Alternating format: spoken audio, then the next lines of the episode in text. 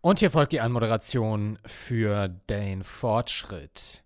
Heute sind es noch genau 14 Tage bis Weihnachten. Wenn Sie also jetzt so langsam in Panik verfallen, können wir Ihnen sagen, Sie sind nicht allein. So ungefähr ein Viertel aller Deutschen kauft die Geschenke erst in den zwei Wochen vor dem Fest, 10% sogar erst in den letzten drei Tagen.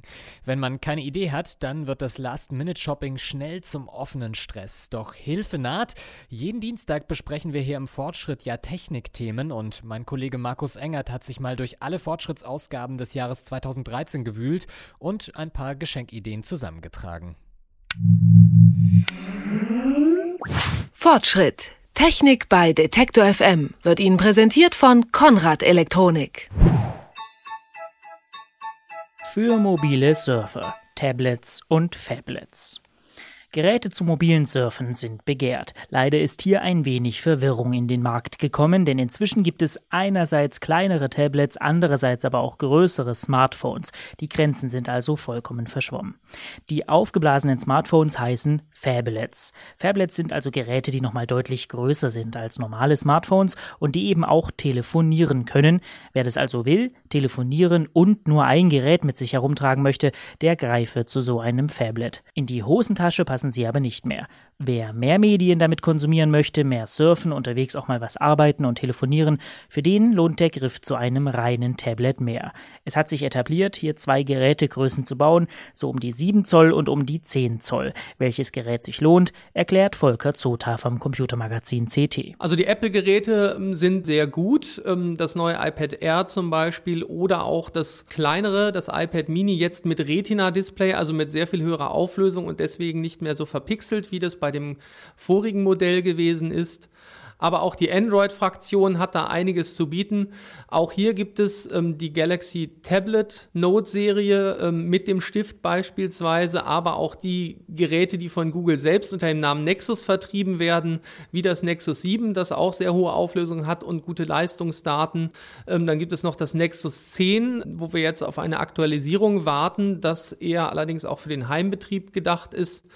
Und man darf auch nicht vergessen, ähm, die Kindle Fire Geräte von Amazon, Kindle Fire ähm, HDX zum Beispiel, das allerdings sehr stark auf die Amazon-Angebote zugeschnitten ist. Google Services kriegt man da nicht alle drauf.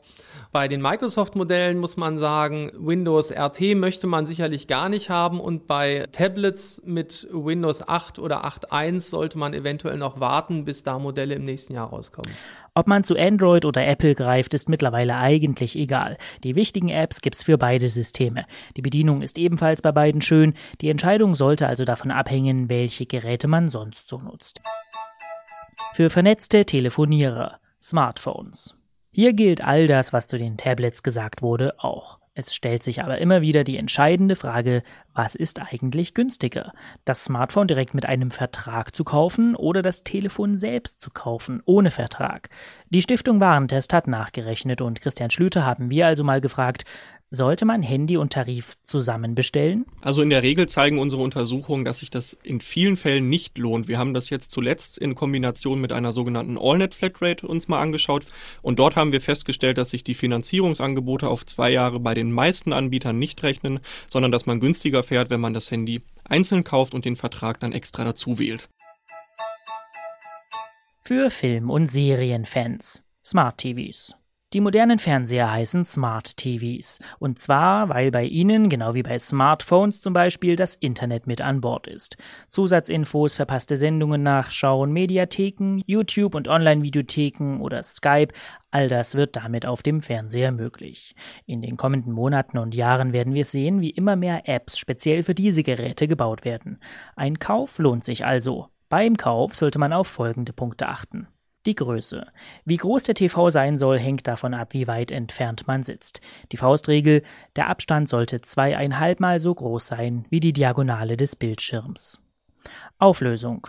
Hier lohnen sich keine Kompromisse. Full HD sollte es sein, das heißt mindestens 1920 x 1080 Pixel.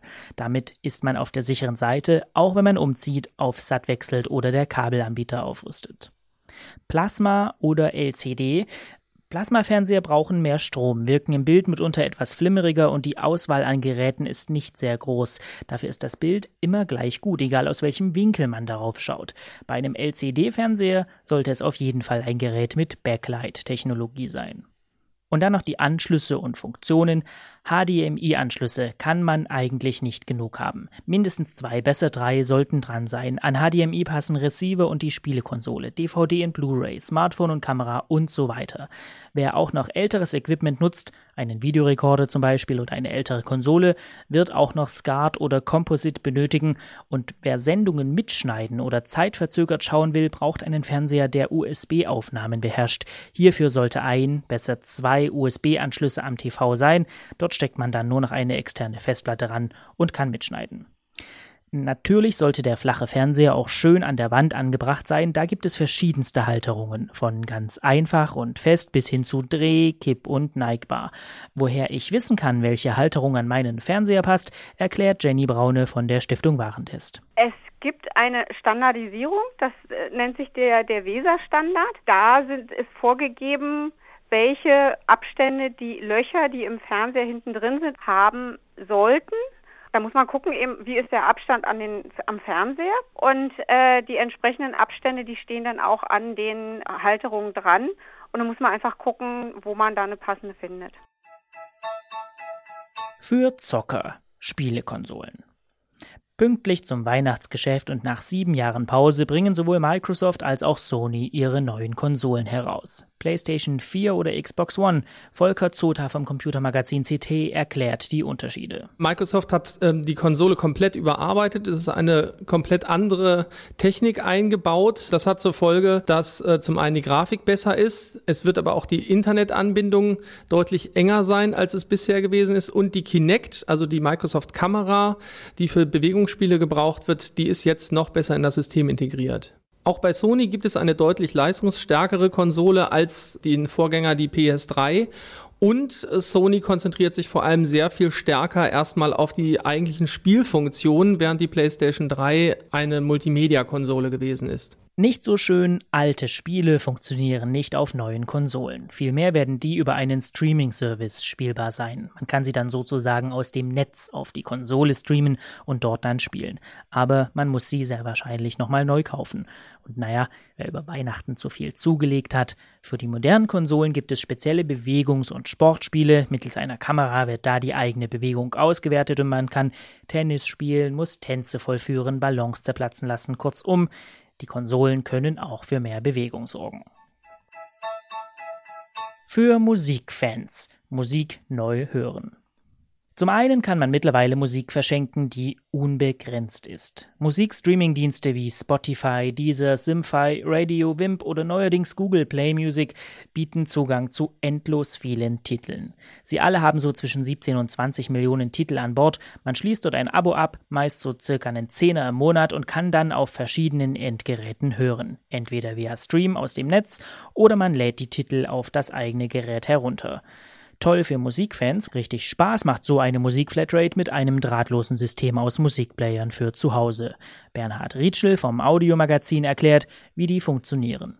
Äh, Multiraum deswegen, weil man äh, seine Musiksammlung in allen Räumen seines Hauses verwenden kann. Im Normalfall hat man also irgendwo zentral so eine Festplatte in irgendeiner Form, wo die Musik eben drauf abgelegt ist. Und soweit wie das häusliche Netzwerk reicht, also das, das Heimnetzwerk, kann man eben auch Player dann an beliebige Stellen eben stellen, die auf dieses Netzwerk zugreifen und die Musik dann von diesem Speicher spielen können. Manche der Abo-Dienste bieten eigene Apps für solche Multiraumsysteme an. Da kann man dann die riesige Musiksammlung sehr komfortabel in verschiedenste Räume zu Hause verteilen. Für Leseratten E-Book-Reader E-Book-Reader sind kleine, tragbare Monitore, in denen Bücher stecken. Und die haben eine ganz eigene Display-Technologie. Die Displays leuchten dort nicht von selbst, sondern sie reflektieren das Umgebungslicht. Die E-Book-Reader arbeiten hierbei mit der sogenannten E-Ink-Technologie. Dort wird eine digitale Tinte angeordnet. Das sorgt dafür, dass die Darstellung gestochen scharf ist und die Buchstaben wie gedruckt erscheinen. Der Kindle von Amazon gilt als der Platzhirsch im E-Book-Reader-Markt. Mit dem Tolino allerdings Gibt es einen echten Konkurrenten, hinter dem eine Allianz aus Telekom, Hugendubel, Thalia, Weltbild und Bertelsmann steht. Generell gilt bei E-Book-Readern, genauso wichtig wie das Gerät selbst ist der Shop im Hintergrund. Läuft der nicht rund oder hat er zu wenige Bücher im Sortiment, nutzt das beste Gerät nichts. Sowohl bei Kindle als auch bei Tolino ist diese Gefahr aber nicht gegeben. Auch der Kobo Glow und der Sony E-Book Reader können überzeugen. Was für Bastler, Raspberry Pi und Modellbau. Warum nicht einfach mal wieder ein bisschen spielen und basteln? Wer es eher technisch mag, für den ist der Raspberry Pi interessant. Ein klitzekleiner Computer, so groß wie eine Scheckkarte, und der kann von jedermann im Bastel- und Tüftlerverfahren zu irgendwas genutzt werden. Als Mediencenter, zum Garagentor öffnen, als Wetterstation. Da ist ein regelrechter Wettbewerb um Ideen ausgebrochen und es gibt ganze Foren und Fanclubs. Und dann gibt es da noch ein Hobby, das seit vielen Jahrzehnten Leute fasziniert, der Modellbau. Und mit dem 3D-Druck kommt gerade in diese Welt nochmal so richtig Bewegung rein, hat uns Matthias Muth vom Deutschen Plastikmodellbauverband erklärt. Das könnte äh, vielleicht mal wirklich die ganz große Sache werden, dass man also gar keine Modellbausätze mehr zu kaufen bekommt im Laden, sondern sich halt nur eine Software kauft und dann das Modell mit Hilfe eines 3D-Druckers hm, dann selber herstellen kann. Fortschritt. Technik bei Detektor FM wird Ihnen präsentiert von Konrad Elektronik.